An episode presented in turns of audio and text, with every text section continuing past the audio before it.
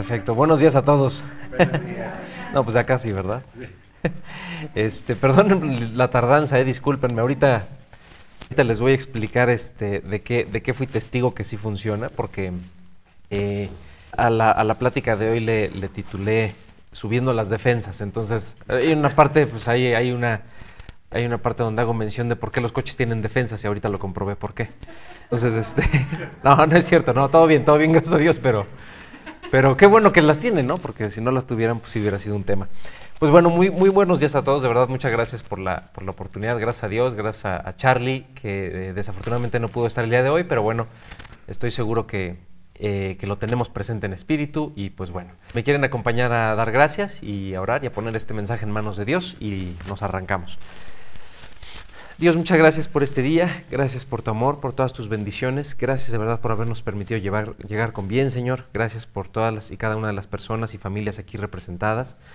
Eh, rogamos que digas con bien a los que hacen falta por llegar y sobre todo, Señor, que puedas abrir nuestros corazones, nuestros oídos, nuestras mentes al mensaje que tú tienes para nosotros, Señor, que podamos esta mañana escudriñar más de cerca tu palabra y cada una de las cosas que tú escribiste hace muchos años para nuestra edificación, para nuestro crecimiento y sobre todo, Señor, pues también para esta unión dentro de esta célula, dentro de esta iglesia tan increíble que tú nos has regalado con cada una de las personas que están aquí. Rogamos mucho por nuestro pastor Charlie, por su familia, que tú los guardes, los bendigas y los traigas con bien donde quiera que estén, Señor. Que pues podamos poner mucha atención el día de hoy, que seas tú, que sea tu Espíritu Santo el que hable directamente a nuestros corazones, Dios, por favor. Lo ponemos todo en tus manos y te damos gracias en el precioso nombre de Jesucristo, nuestro Salvador. Perfecto. Eh, pues bueno. Bueno, pues ya les dije, ya les dije de qué se trata esto un poquito y claramente la, la, la mejor manera de empezar esto es pues con preguntas, ¿verdad? Y dentro de este mensaje me, me, gustó mucho porque dijo, a ver si me da tiempo. Ojalá que luego, luego me hago este, luego me hago bolas y, y, y, no sé ni por dónde empezar y dónde seguir, porque todo se me hace importante y uno empieza a, a leer la Biblia, ¿no? Y, y, te encuentras con un versículo y te lleva a otro y te lleva a otro y entonces ya quieres prácticamente dar los 66 libros en una sola charla y a veces no se puede. Si no se van a quedar dormidos ahí como, como la, la predicación de Pablo, ¿verdad? Pero bueno, vamos a tratar de hacerlo lo más dinámico posible, lo más fácil para todos. Y pues bueno, vamos a empezar con algunas preguntas. ¿Por qué, por qué creen ustedes eh, obviamente esto se trata de defensas, ¿no? De defensas en todos los sentidos. Y, y, y la, la, primera pregunta lógica sería, ¿qué piensan ustedes cuando decimos defensas? Yo ya les dije en qué pensé, ¿no? En las defensas del coche. ¿Qué piensan ustedes cuando les digo defensas? En el cuerpo. Eso está de súper moda, entonces era la primera la primer respuesta obligada. Las defensas del sistema inmune, ¿no? Las defensas propias del cuerpo. ¿Qué más? Las defensas espirituales. Las defensas espirituales, por supuesto los defensas del equipo, por supuesto. Exacto, y ese era mi segundo ejemplo lógico, porque acaba de pasar el Super Bowl y a quien le gusta el americano, pues ya se acuerdan que ponen ahí en las gradas, este, ponen una D, un guion y una, y una bardita, ¿no? Que en inglés es defense. Y entonces están ahí, la mitad del partido están echándole porras a la defensa. ¿Por qué? ¿Por qué la defensa en el fútbol americano es tan relevante? Ahora, ojo, un un, un, muy buen equipo de fútbol americano puede ganar, puede llegar al Super Bowl y ganar el Super Bowl solamente con la defensa, ¿eh? No va a necesitar un super este, quarterback ni un este, exactamente, o sea, no, va a necesitar una super ofensiva. Con la pura defensa se puede ganar el partido. Entonces, así como en el juego y así como en muchas cuestiones, las defensas son muy relevantes. Nada más por darles datos curiosos, ya saben que soy fan. Los países no invierten en defensa. México es uno de ellos y México, para que se den una idea más o menos, los datos los tengo en euros, no sé por qué, el artículo yo creo que estaba en euros, pero bueno, México invierte más o menos al año 5 mil millones de euros en su defensa, en toda la parte de la milicia, en toda la parte de sus fronteras, o sea, en defensa invierte más o menos 5 mil millones de euros al año. Así, vagamente podría tener una idea, si México 5 mil millones de euros, ¿cuánto creen que, por ejemplo, Estados Unidos invierte en su defensa? El doble, el triple, 100 veces más. O sea, 100 veces más serían 500 millones de euros, ¿no? bueno, no tanto, pero por ahí va. Este, no, Estados Unidos invierte 684 mil millones de euros. 684 mil millones de euros eh, al año. Eh, per cápita es el país que más invierte, ¿sí? Y pues bueno, ¿por qué les digo esto? ¿Por qué creen ustedes que las defensas, en todos los sentidos, ahorita ya hablamos pues, del cuerpo, espiritual, por supuesto, este, de los países, eh, eh, en un equipo, las defensas son importantes. ¿Por qué creen que son importantes las defensas? Porque evitan que te mueras, que haya deterioro, Ok. que, que pierdas. Claro, exacto. ¿De qué nos defienden las defensas o de qué nos protegen? ¿Perdón? Del enemigo. Exactamente. Entonces, vamos a ir viendo en- a lo largo de esta plática cómo esas, eh, cómo esas defensas nos van a ir defendiendo de este enemigo. Pero sí antes les quiero decir, siempre, o sea, las defensas están presentes en, en- todo, prácticamente en todo, hasta en los productos que compramos. O sea, celular tiene sus antivirus o tiene sus, sus métodos estos de seguridad, ¿no? Para, para no ser atacados. El celular ahorita se lo llevaron mis hijos, pero si ven, por supuesto que tiene una funda anti niños, ¿no? ¿Por qué? Ahora, ¿el niño va a agarrar y va a atacar el celular? Algunos sí. Me encantaría decirles que no, pero algunos sí. O bueno, la funda, por ejemplo, no está diseñada pues, para, para alguien que quiera romper el celular. Es una defensa, pero si bien no está pensada para un ataque enemigo, para una ofensiva. Y vamos a ver por qué las defensas son importantes tanto para protegernos de esa ofensiva, pero más importante aún, defendernos de lo que no es ofensivo. Es decir, de lo que por naturaleza, no necesariamente por una intención, pero sí por una naturaleza, va a hacernos daño, nos va a afectar y nos va a dañar. Es decir, la funda, por ejemplo, pues está hecha para cuando se me cae el celular. Y cuando se me cae el celular está pensado pues cuando lo voy a sacar del pantalón, ¿verdad? Y se me atora y se me cae. No está pensado para cuando yo agarre, brinque y azote el celular hacia el suelo, ¿verdad? Para eso no va a estar pensado. ¿Sí se entiende? Las defensas del sistema inmune. Las defensas del sistema inmune están hechas para defendernos de lo que sí nos va a atacar directamente, un virus, una bacteria, algo que nos quiere hacer daño. Pero también nos defienden de cosas que ni siquiera están ahí para atacarnos. ¿Sí se entiende?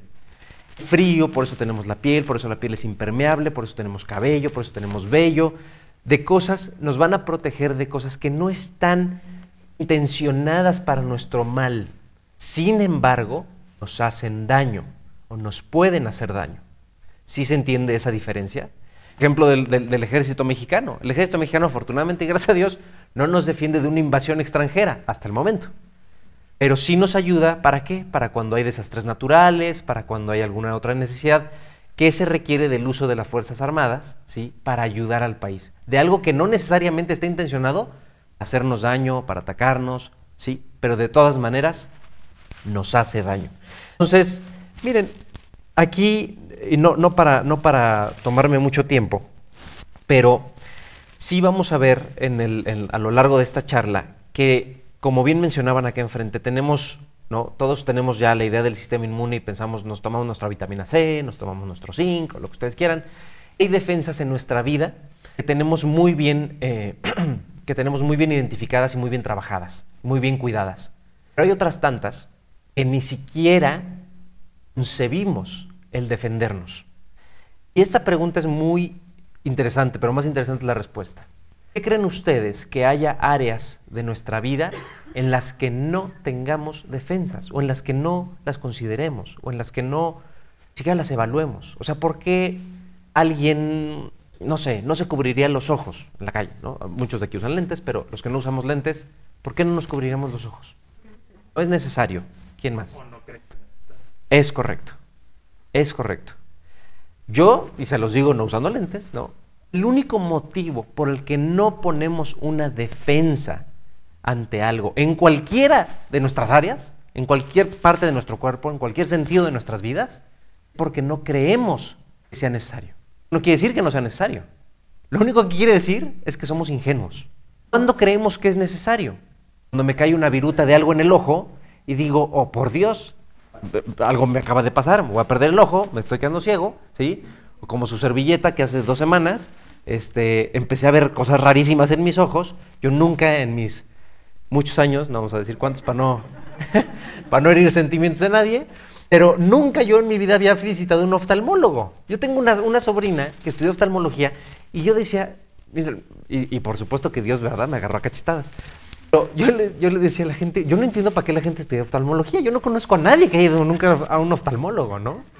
Y bueno, a mis veintitantos años, este, empezó a pasar, a pasar eso en el ojo y entré en pánico y dije, me voy a quedar ciego, ¿no? Ya saben cómo somos los hombres, ¿no? Que con una gripa estamos, ya, mi amor, llámale a los niños para decirles que les voy a dejar. Pero este, estaba yo con mi, con, mi, con mi ardor de ojos y entonces ¿a quién creen que le tuve que hablar? A mi sobrina, ¿eh? Oye, sobrina, qué milagro, ¿cómo estás? Oye, qué bueno que estudias oftalmología, ¿no? Este, más gente como tú.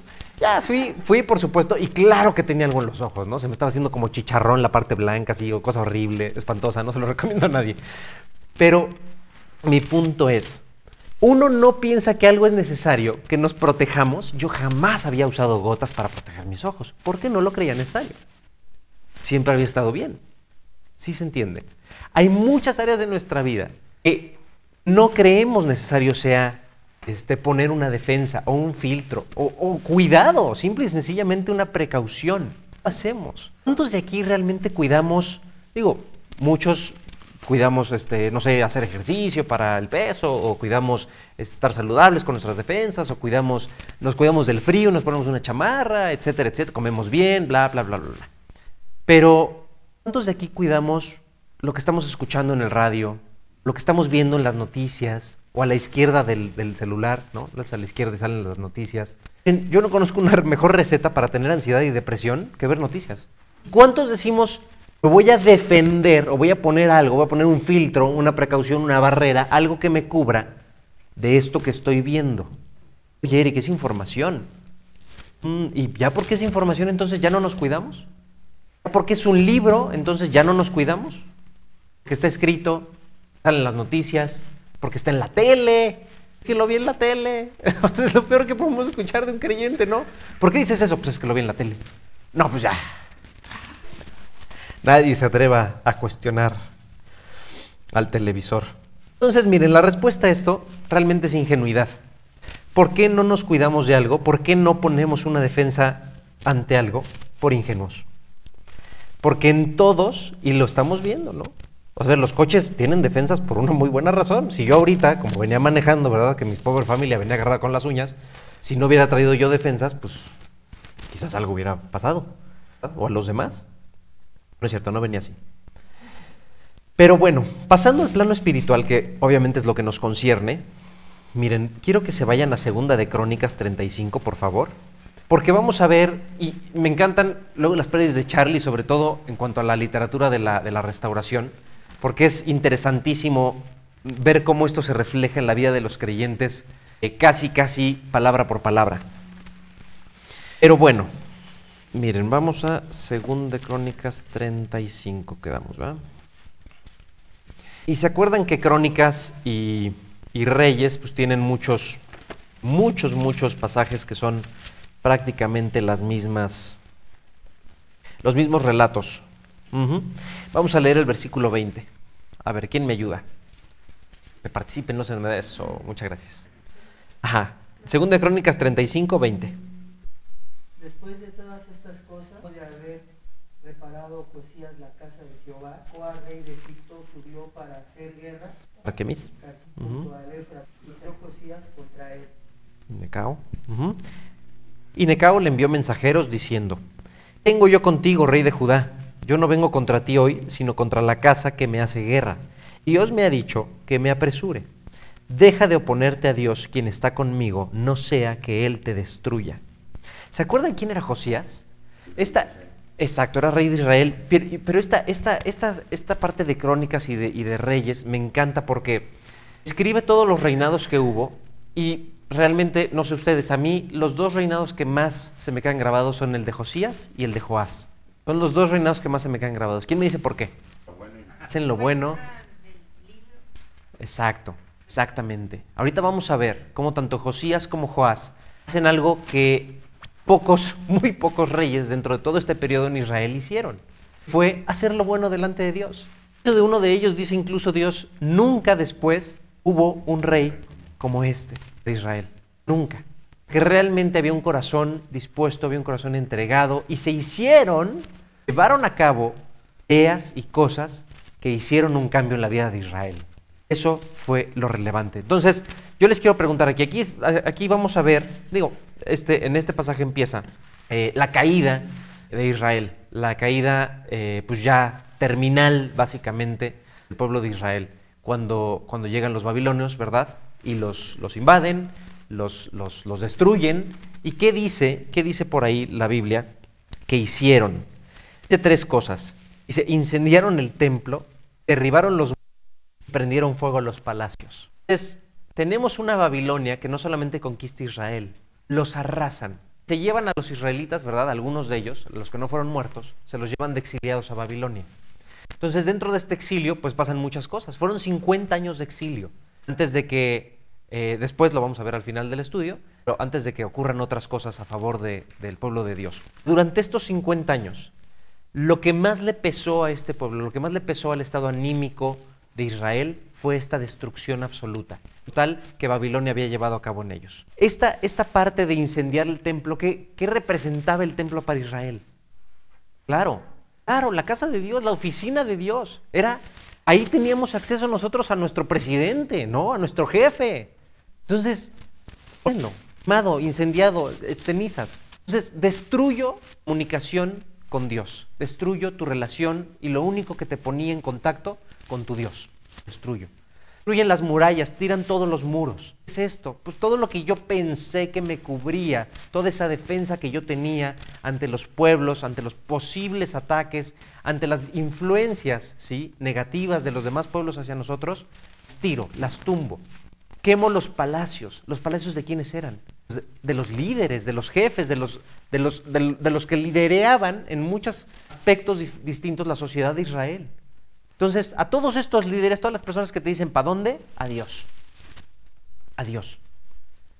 Entonces, ¿cuál creen que hubiera sido o que fue lo que en las defensas de Israel falló? Exacto, exacto. No fueron sus muros, no fueron sus líderes, no fue otra cosa la vida de Israel que hubiera su ejército. O sea, a ver, perdonen, pero de verdad, si, si veíamos venir un pueblo eh, nada entrenado, nada preparado, no era un pueblo militar el que Moisés había sacado de Egipto, el que Dios había sacado de Egipto, ¿verdad? Y vemos cómo se enfrentan en contra de, de muchos de los pueblos que estaban ahí asentados en el Jordán y después este, con el, el muro de Jericó, o sea, gente y pueblos que sí estaban organizados, que sí tenían una estructura, que sí contaban con un, con un ejercicio militar, ¿verdad? Israel los derrotó. Entonces, su fuerza su defensa no estaba en su ejército. No tenían ni muros, porque estos cuates eran nómadas. ¿Verdad? De líderes, su líder era Dios. Los acompañaba en una nube, ¿verdad? Los acompañaba en una columna de, de, fuego en la noche y una, y una nube en, la, en el día. Los cubría, les daba de comer, les daba de beber. O sea, ¿quién era su líder? Dios. La relación estaba con Dios. Y estaba su defensa en Dios. Entonces nos queda claro, la caída de Israel en estos momentos eh, no se debió a ninguna otra cosa de su relación con Dios. Entonces miren, Josías, que fue uno de los reyes, los que Dios habla maravillas, maravillas de verdad, y es del que, del que mejor habla, ¿verdad?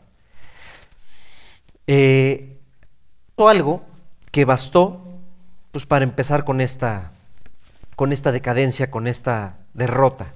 ¿Qué fue? Se regresan ahí al versículo 21 Dice, y Necao le envió mensajeros diciendo, ¿qué tengo yo contigo, rey de Judá? No vengo contra ti hoy, sino contra la casa que me hace guerra. Y Dios estaba mencionando a su Dios, porque lo escribe con mayúsculas, ¿verdad? Estaba mencionando a su Dios, al Dios de Josías. Y Dios me ha dicho que me apresure, deja de oponerte a Dios, que está conmigo, no sea que Él te destruya. Versículo 22. Mas Josías no se retiró sino que disfrazó para darle batalla, sino que se disfrazó para darle batalla, perdón, y no atendió a las palabras de Necao, que eran de boca de Dios. Vino a darle batalla en el campo de Megiddo. Y bueno, el resto de la historia ya se lo saben, lo, lo matan, ¿verdad? Y pues empieza una decadencia en Israel bárbara que termina con la toma de Babilonia. Entonces, ¿qué le bastó a Josías? Desobedecer. Y créanme, miren, esto, hay una canción muy bonita de un, de- un grupo muy padre, que luego la pueden escuchar.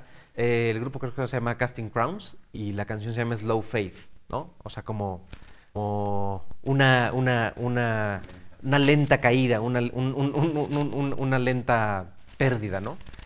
Eh, ¿Por qué? Porque habla justamente de esto. Cuando nos derrotan por completo, cuando, cuando Dios finalmente permite esto en la vida del pueblo de Israel, no es por una desobediencia de Josías. No es por una. Aquí este pasaje nos dice mucho más detrás de estas líneas. Si se acuerdan, en los pasajes anteriores Josías no solamente meditaba y escuchaba la palabra de Dios, sino que consultaba a Dios. En ese momento, cuando encuentran la palabra de Dios, cuando encuentran las, escrituras, ¿sí? Josías le pide a los sacerdotes y les dice, vayan y díganle a Dios, vayan y pregúntenle a Dios. Josías en este momento ya no estaba, ya no estaba este, preguntando a nadie, ya no estaba consultando a nadie. Importó si estas palabras realmente venían de Dios o no. Y la Biblia ha sido muy clara en muchos pasajes cuando los reyes o cuando los líderes van y consultan a Dios, ¿verdad? Ellas ya no lo estaba haciendo. Esto no fue una caída en un día, pero sí les puedo decir algo. Las caídas no se sienten así, no se sienten así. A ver, ¿quién de aquí, de aquí ha ido a Acapulco? Que muchos, ¿no? Ok. O conocen a alguien que ha ido a Acapulco. Ok. ¿Alguien de ustedes que ha ido a Acapulco o que conozcan a alguien que haya ido a Acapulco les ha dicho, no, es que se me fue el aire cuando bajé a Acapulco? No, claro que no. Estamos a promedio, según yo, corrígenme si digo una burrada, ¿son 1300? ¿1300 metros? Muchísimas gracias, qué bueno que me... lo- 1200, o sea, 2 kilómetros y 200 metros. 2 kilómetros de altura. ¿Alguien se imagina caer 2 kilómetros? ¿Arman? ¿En de pie? Dos kilómetros, o son dos mil metros, estamos hablando de dos mil doscientos metros, imagínense. Hay seguramente puntos allá como la carretera Cuernavaca que han de llegar a tres mil metros o el Nevado de Toluca, o sea, estamos hablando de muchos kilómetros. Sin embargo, nadie se nos va el aire cuando vamos de aquí a Acapulco, ¿verdad? ¿Por qué? Que la bajadita es bien leve, bien leve. Ni cuenta te das que estás bajando. ¿Sí se entiende? Exactamente lo mismo pasa en nuestra vida con Dios. Exactamente lo mismo que pasó con Josías, exactamente lo mismo que pasó con David, exactamente lo mismo que pasó con todos los grandes héroes de la fe que la Biblia nos presenta y que nos presenta sus caídas. No es de un día para otro, es una sola decisión. Es una bajada, una pendiente tan ligera, ni sientes que estás bajando, ni sientes. De repente vas subiendo, de repente vas bajando, todo, pero al final llegas a Acapulco. Llegas a Acapulco y de- cuando vienes de regreso no sientes que vas escalando, ¿verdad? Poco. Es lo mismo. La pendiente es muy despacito, muy suavecita, pero terminas a 2.200 metros, 2 kilómetros. Una caída que nos mataría a todos. ¿Perdón? Claro, va viendo señales, ¿no? De repente, pues ya ves las montañas más cerquita, el mar más lejos, ya no ves el mar, la contaminación, etcétera, etcétera. Claro que hay señales, pero peligroso aquí es que no nos querramos fijar en las señales. Peligroso aquí es que vayamos en ese camino descendente en nuestra vida espiritual y no hagamos nada. ¿Qué? Porque no creemos que pase nada, porque no creemos que sea necesario. Porque hay cosas en mi vida de las que no me tengo que cuidar, Eric. Porque hay cosas en mi vida de las que, oye, no, no seas exagerado, o sea, pues sí, sí está bien, este, vengo a mis estudios, leo la Biblia, oro, pero a ver, me estás diciendo que no puedo salir con mis amigos del trabajo, me estás diciendo que no puedo ir con mis amigos de la escuela. Pero no, nadie está diciendo eso. Aquí lo que vamos a ver y lo que, lo que estos pasajes nos van a presentar es simple y sencillamente historias que fueron escritas para nuestra edificación, en donde la única pregunta que deberíamos hacernos es, ¿yo me estoy cuidando? ¿Yo estoy poniendo las defensas suficientes? Ahora, les voy a decir una cosa, así como está del modo del bicho, ¿no? que ya ni me acuerdo cómo empezó, pero fue con el murciélago, ¿no? Y, y- y luego del murciélago eh, fue COVID-19, luego fue COVID algo otra cosa, luego fue este, ¿cuál fue la primera? ¿Delta? No. Y Delta fue el segundo, no me acuerdo de la primera variante, pero bueno, hubo otra variante, luego Delta, luego Micron, al rato van a sacar Megatron o algo, algo van a salir, ¿sí me explico? Pero bueno, el chiste es que el bicho, ¿no? Digamos, va evolucionando todos, todos los aspectos y todos los factores que nos hacen daño, aquellos que ni siquiera están hechos para hacernos daño, ¿sí? También cambian, también evolucionan de cierta manera, también encuentran variantes. Pero aquellos que están destinados a afectarnos, o sea, los que sí son ofensivos, ¿ustedes creen que siempre van a ser los mismos? O sea, en buena onda, no, mire, eh, a ver, yo pues no veía este canal cuando era chavo y pues ya, o sea, lo sigo sin ver. Ah, no, pues ya, ¿no? ya entonces todo lo demás que puedes ver en la tele está bien. O sea, verdaderamente no creemos que está destinado a un daño espiritual en nuestra vida, no está evolucionando, no está cambiando, no está haciéndose más fuerte, más intenso. ¿A qué voy con esto? Que no es suficiente con que nuestras defensas estén, pues ahí están bien. ¿Qué hicimos todos con este bicho? Pues todos a tragar vitamina C, pues todos a tragar zinc, pues todos a tragar vitamina. O sea, ya tomamos más vitaminas que nunca en nuestra vida. A ver qué tal nuestros riñones en unos cinco años. Pero bueno, ahí estamos tomando vitaminas, ¿verdad? ¿Por qué, si estamos viendo los tiempos que estamos viviendo, no cambiamos nuestra defensa, no trabajamos en nuestra defensa? Levantamos más altos nuestros muros, más gruesos, con más atalayas, con más ejército. Porque el resto del mundo, y sobre todo la ofensiva, lo está haciendo. ¿eh? Entonces, miren, vamos a, vamos allá a Segunda de Crónicas un poquito antes, en 34 donde empieza el reinado de Josías. Miren qué padre historia, por esto me encanta y siempre que se las puedo dar a los chavos. De ocho años era Josías cuando comenzó a reinar. 31 años reinó en Jerusalén. Este hizo lo recto ante los ojos de Jehová y anduvo en los caminos de David su padre, sin apartarse a la derecha ni a la izquierda. Váyanse al ver ahí mismo, en el, no, discúlpenme, una página anterior, al 33, versículo 21. Amón, reinado de Amón, de 22 años, ¿se acuerdan de la de Josías, verdad? Okay. 22 años era Amón cuando comenzó a reinar y dos años reinó en Jerusalén. Dos años, ¿eh? Hizo lo malo ante los ojos de Jehová como había hecho Manasés su padre. Bueno, ya se saben todo, ¿no? Los sacrificios, todo, etcétera, etcétera. Era Amón en la vida de Josías. Exacto. Sí, era una pregunta casi capciosa. Pero sí, era su papá. Voy con esto. ¿De qué se tuvo que proteger Josías? De su papá, de sus enseñanzas, de lo que había aprendido, de lo que le habían enseñado. Y no solamente eso, ¿cuántos años tenía Josías cuando lo trepan al púlpito y le dicen, a ver, vas muchacho, eres el rey de Jerusalén? Ocho. Mi hija tiene nueve. ¿Sí se entiende?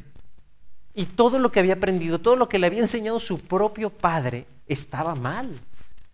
Entonces, imagínense el cambio en la mente de este niño, porque era un niño, que tuvo que hacer para reinar a Israel, ¿sí? Y reinarlo conforme a la voluntad de Dios. Entonces, la defensa de este cuate había sido increíble. No tenía de dónde aprender. O sea, a ver, muchos de aquí, afortunadamente, pues ya cuentan con familiares, ¿no? Cuando, cuando platicamos en las escuelas, yo siempre les digo a los, a los chicos de las escuelas, miren, de verdad, el hecho de que ustedes estén en una escuela cristiana, qué bárbaro, o sea, es una ventaja inmensa, inmensa. Es correr una carrera de 100 metros y ponerte en el metro 93. O sea, ya, ya estás armado. Ojalá, ¿no? ¿Por qué? Porque precisamente de lo que tratamos de hacer nosotros como padres, pues es darle a nuestros hijos nada más las herramientas y las defensas para ese mundo que ellos van a enfrentar. Y como nosotros nos estamos enfrentando hoy. Entonces, miren, dice la escritura, los 12 años, o sea, toma el reinado a los 8 años, y a los 12 años dice que comenzó a reformar todo Israel. Y a los 12 años empieza con una reconstrucción del templo, ¿sí? Empieza a juntar las ofrendas y a destinar esas ofrendas a la reconstrucción y al mantenimiento del templo. ¿Sale? Eso es lo que dice aquí la escritura. Y luego hay un, incluso un subtítulo después del versículo 7 que dice hallazgo del libro de la ley. O sea, encuentran los pergaminos. Imagínense cómo estaba Israel para que no encontraran la Biblia. así de perdidos estaban. Entonces, encuentran esto, ¿sí? Y se la leen a Josías. Entonces Josías dice, ¿Qué, dice la Biblia cuando, cuando le leen la palabra? ¿Alguien se acuerda? Que llora. Exacto, se rasga las vestiduras y entra en una profunda tristeza y en una profunda depresión y dice, ¿qué hemos estado haciendo? ¿Qué hemos hecho? Nuestro Dios, nuestro Creador, hemos estado insultando, lo hemos estado, bueno, le hemos hecho lo peor. Y entonces se pone a limpiar todo, ¿verdad? Esas fueron, esas fueron las defensas que empezó Josías y precisamente por eso pues Israel empezó a florecer y también por eso fueron los años largos de Josías.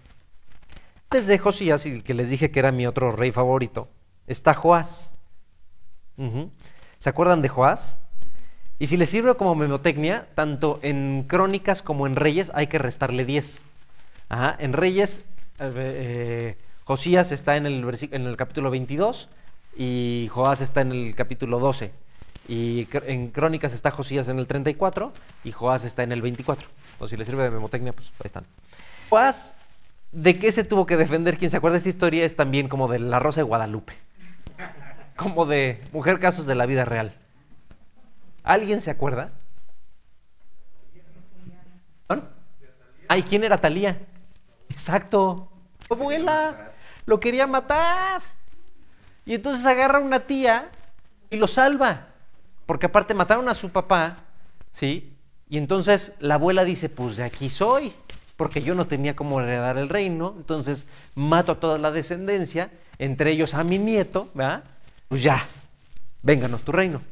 Entonces una tía salva, sí, a Joás, lo esconde, y ¿saben cuánto tiempo lo esconde? Seis años. Seis años el cuate vive escondido. O sea, es un, un Ana Frank de hace mucho tiempo. ¿Sí? ¿Sí se entiende?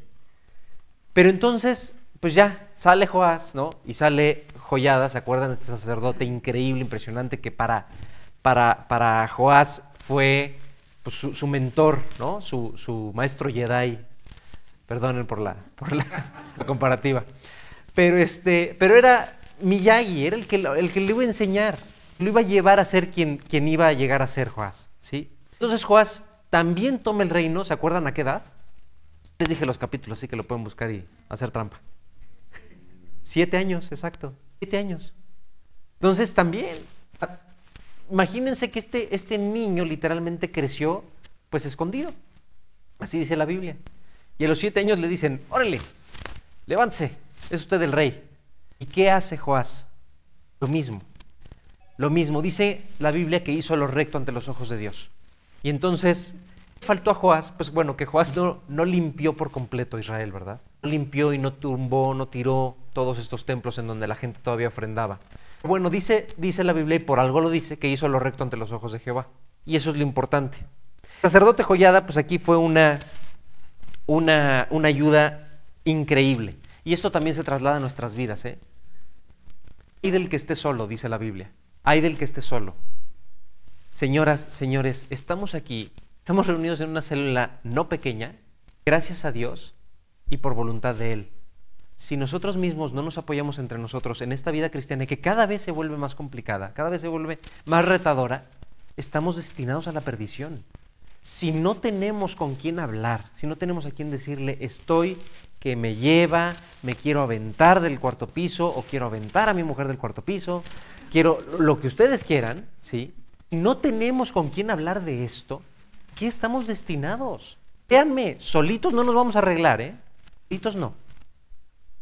Y por eso la Biblia nos manda a no dejar de congregarnos, a no dejar de juntarnos, a no dejar de tener relaciones que nos edifiquen, porque por supuesto que Dios parte del principio que esta vida iba a traer aflicción, que esta vida iba a estar llena de qué? De ataques. Entonces, miren, me voy rapidísimo porque si no, este, me pierdo, me pierdo. Pero bueno, ya que nos quedó claro esta parte de las defensas, ¿verdad? Y de cuál era la defensa, la única y más importante defensa de Israel, vamos a ver la nuestra. Vamos por favor a Efesios 6, versículo 10. Y esto es famosísimo y hay estudios completos, he visto series completas de semanas y semanas de, de, este capítulo en particular de Efesios, que es extraordinario. Pero a ver, este, Mayolo, ¿me ayudas a leer el 6.10, porfa?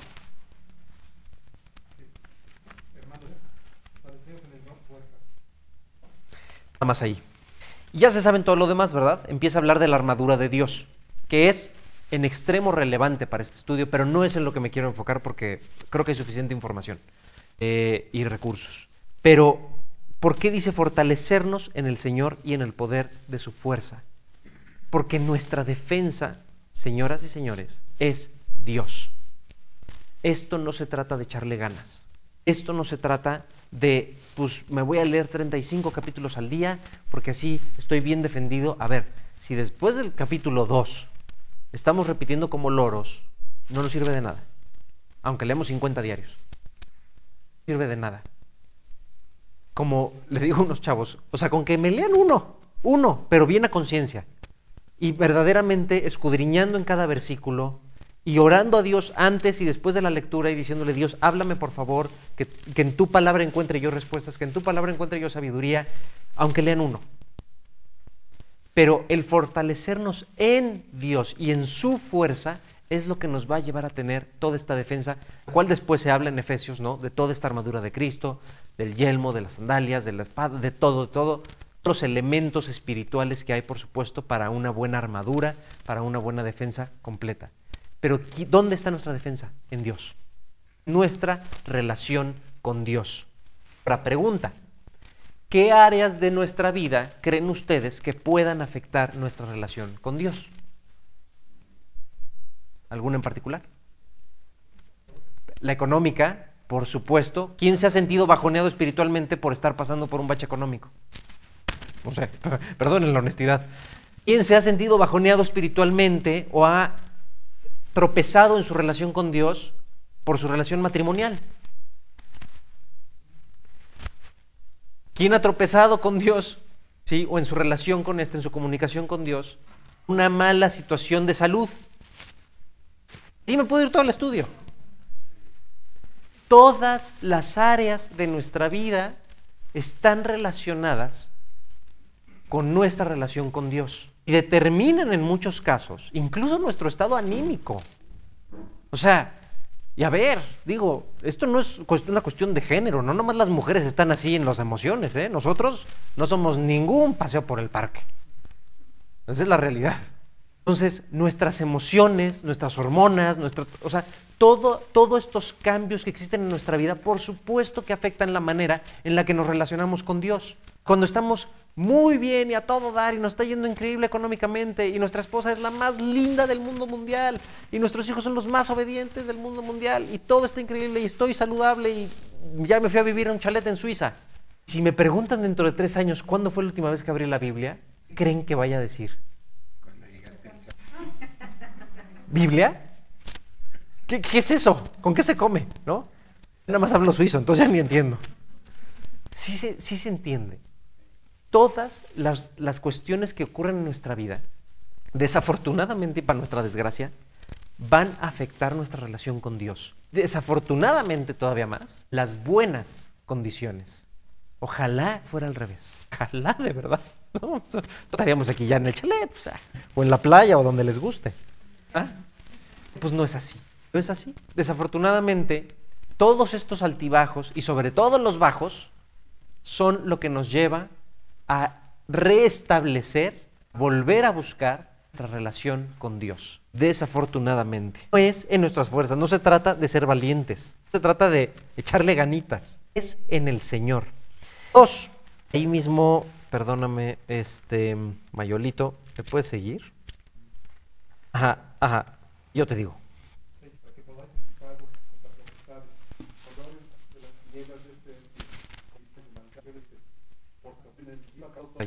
Gracias, Mayolito. El punto número dos esta, de este relevante pasaje. Ok, nuestra fuerza, nuestra defensa, nuestro todo, toda la armadura se reduce, se resume en nuestra relación con el Señor, en la fuerza de Dios, no en la nuestra, en la fuerza de Dios. Ahí está nuestra defensa. Pero el punto 2 también es muy importante. ¿Por qué? Porque así como cuando yo conocí la oftalmología, entendí de qué me tenía que cuidar, aquí lo que se nos está diciendo a través de, la palabra es de qué nos tenemos que cuidar. No nos vamos a cuidar igual. A ver, eh, vamos a poner un ejemplo para hacerlo mucho más claro. ¿Por qué México invierte sus 5 mil millones de euros en defensa, en el ejército, porque ve a Estados Unidos como un enemigo? Pues no, creo que no. No, serían 5 mil millones de euros, ¿verdad? ya, nos hubiéramos, no sé, huido a la Patagonia o váyanse ustedes a saber. ¿Por qué? Pues porque lo necesitamos para los desastres naturales, lo necesitamos para defender ciertas manifestaciones violentas, etcétera, etcétera, etcétera, etcétera, lo que ustedes quieran. Si México viera a Estados Unidos como un enemigo, ¿qué creen que harían distinto? Pues todo, ¿no? Todo, o, o huir. Yo creo que la segunda sería más sensata. Exacto, o sea, a ver, ese, es mi punto. Si México identificara su vecino del norte como un enemigo latente, haría las cosas muy distintas. Haríamos las cosas muy distintas. Ahorita probablemente no estaríamos aquí. ¿Se entiende? Pero como no vemos al vecino del norte como un enemigo, por eso actuamos en consecuencia de maneras distintas. El punto que les quiero aclarar aquí es, si nosotros no identificamos a nuestro verdadero enemigo, no vamos a poder defendernos bien, no vamos a poder combatirlo mucho menos. Que ya combatirlo quiere decir una ofensiva de nuestra parte. Déjenlo en la defensiva. ¿Cómo nos vamos a defender de algo que no sabemos que está tirando? ¿Por qué las broncas en el matrimonio es es que mi mujer, es que mi esposo, es que mis hijos, es que mi jefe, es que mi hermano, mi papá, mi lo que ustedes quieran? ¿Por qué? Porque ponemos la mira del enemigo, ¿sí? En un objetivo que es el incorrecto. Y es muy relevante cómo lo dice. Nuestra lucha no es contra qué?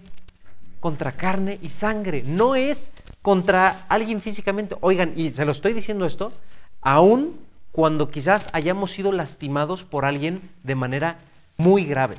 Alguien nos haya hecho un daño muy, muy profundo.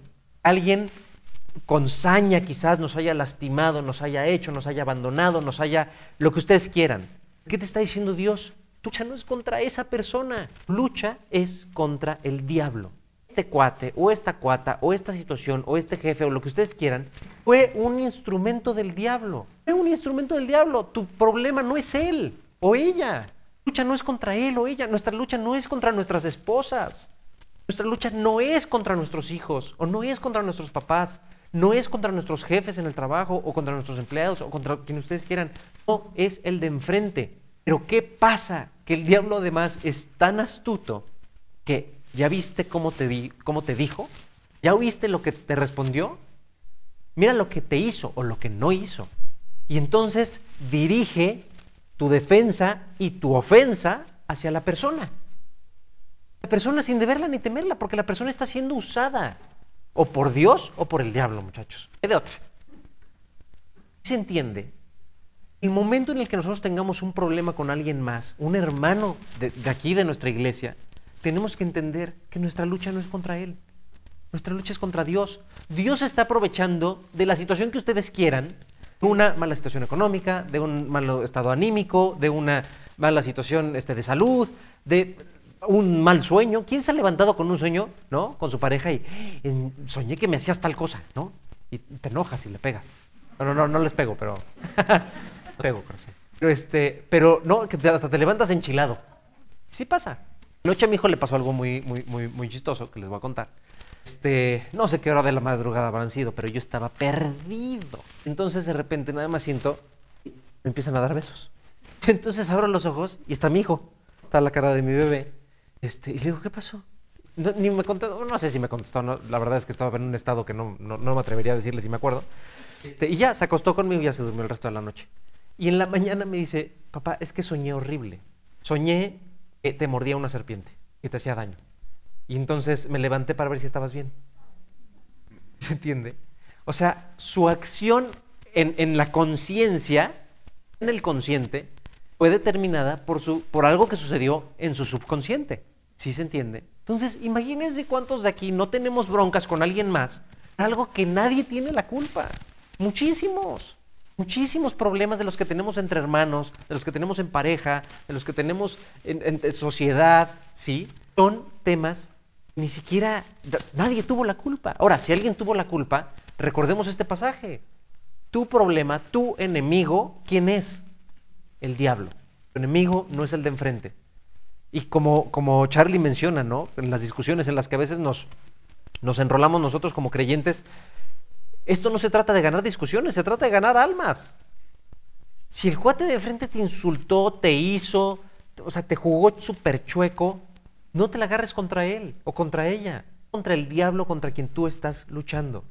Y mientras nosotros no identifiquemos a nuestro enemigo, nos vamos a destruir entre nosotros, entre creyentes y a los no creyentes.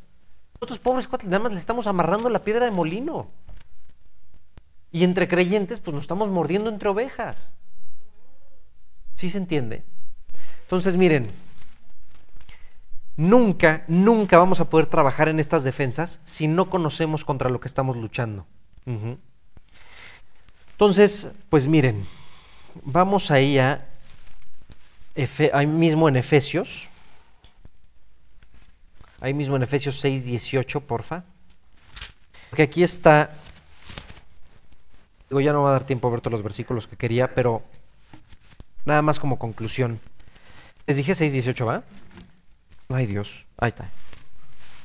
Y bueno, al final de todo esto, de la armadura de Dios, dice, dando en todo tiempo con toda oración y súplica en el Espíritu, y velando en ello con toda perseverancia y súplica por todos los santos. Nuestra defensa está en la oración. ¿Qué se traduce la oración? En nuestra relación con Dios. Y es donde está nuestra defensa.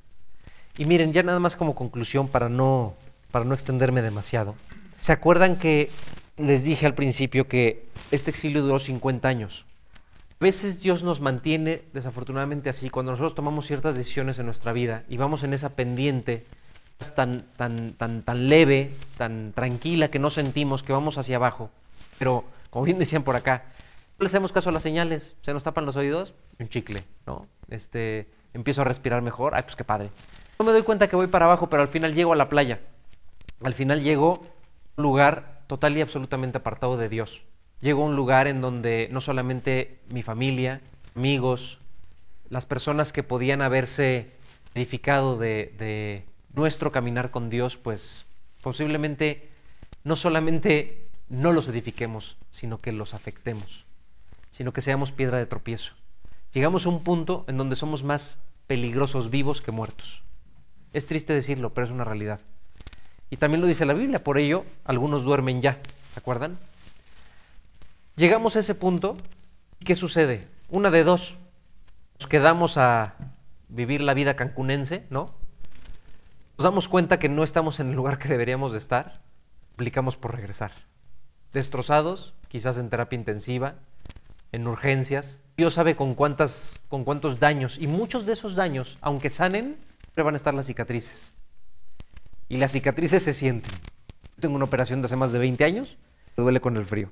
Entonces, Dios ya no va a quitar esas cicatrices quizás, pero sí nos puede sanar y sí nos puede restaurar. Tanto así que, bueno, existe la literatura de la restauración, ¿verdad? Ahí están Nemías, ahí están Esdras. ¿Qué van haciendo Nemías? ¿Qué estaba haciendo Esdras? Reconstruyendo. ¿Cómo? Ladrillo por ladrillo. Ni modo.